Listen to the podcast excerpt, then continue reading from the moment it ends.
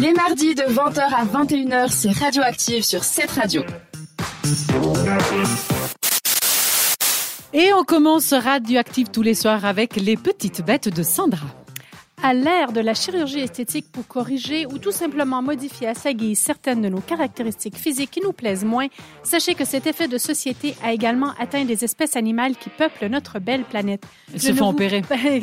pas tout à fait. Je ne vous Elles parle pas, avec de leur mettre du... Mais non, je parle pas de faire de la vraie chirurgie esthétique Ah. sur les animaux, mais plutôt de modifier certaines de leurs caractéristiques. En fait, je vous parle de croisement entre espèces animales dans le but de créer de toutes nouvelles espèces qui n'auraient pas existé sans l'intervention de l'homme.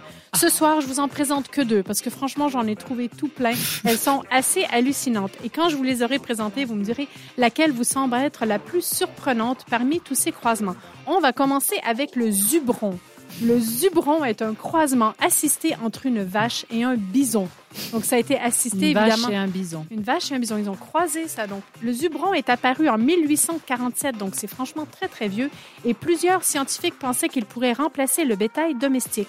En effet, il était moins sensible aux maladies et pouvait être élevé sur des terrains pauvres sans aucune infrastructure d'élevage. Alors actuellement, en ce moment, à ce jour, il existe un seul troupeau restant et il est conservé quelque part en Pologne. Ils n'ont pas eu beaucoup de succès. Quelque part. Quelque part, c'est pas très bien. Comme quoi, des fois, l'être humain se mêle d'affaires qui ne le concernent pas. Mais enfin, Mais tellement c'était le zubron. Et maintenant, ma deuxième proposition est, j'avoue, ma préférée. Il s'agit du gros lard. Gros à lard. votre avis, qu'est-ce qu'un gros un lard? cochon, parce qu'il est là, il y a du lard. Un gros lard. Donc, le zubron, c'était voilà, un mélange de, de Vache. vache et de... Qu'est-ce que j'ai dit déjà? De, de bétail domestique. Les gros lards, ça doit être euh, L'indice, c'est un petit peu dans, dans le terme, un gros lard. donc un cochon. Mais tout de suite, le lard, mais les filles, mais s'il vous plaît. Alors non, c'est bon, j'arrête le suspense. Un gros lard est un hybride entre un ours grizzly Un gros lard. et un ours polaire. Mais je pensais à un ours, mais après le lard, il m'a. ben euh, voilà, c'est le gris ça pour grizzly et puis holar, c'est pour polar de polar bear. Oh! C'était dans Polar les bear. années 1970. Ce croisement est déjà observé au parc zoologique de Thoiry où, faute d'enclos, un grizzly et un ours polaire avaient été Alors voilà. réunis. Au moins, ça, c'était voilà. naturel. C'est pas Ça, l'homme. c'était qui- naturel. Ah, ça, voilà. c'était pas l'homme. Le premier, c'était l'homme, mais celui-là, c'est purement naturel.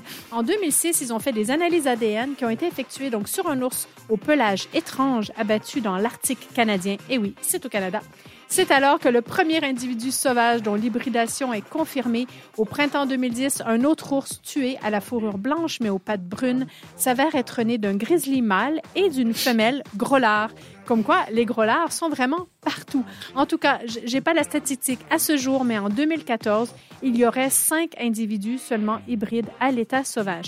Comme quoi, il faut pas les forcer. hein, parce que si c'est pas, pas la nature, c'est pas la nature. je L'amour, pense qu'au ça vient tout Portugal- seul ou pas? Au Portugal, il y avait le mythe de, d'un cheval avec la, la femme de, de l'âne. Je ne sais pas comment ça Alors se- non, mais c'est pas un mythe, ça c'est réel. Je- Il Non, a mais rien.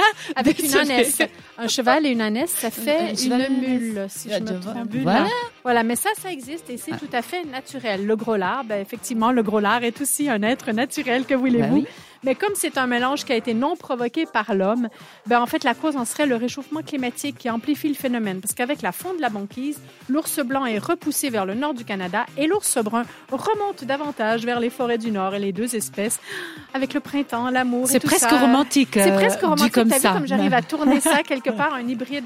Bref, tout ça C'est un Roméo et Juliette de les monde. territoires. C'est du de Canada. notre faute à nous, finalement. Bon, quant au célèbre Coluche, et oui, mais que vient donc faire Coluche ici? Oui. Quant au célèbre Coluche, il ne pensait sûrement pas à l'hybridation quand il a dit « Dans un œuf, il y a du blanc et du jaune, et bien, plus on le mélange, plus il n'y a que du jaune. Vous nous avez trouvé active Retrouvez Radioactive en podcast sur cette radio.ch.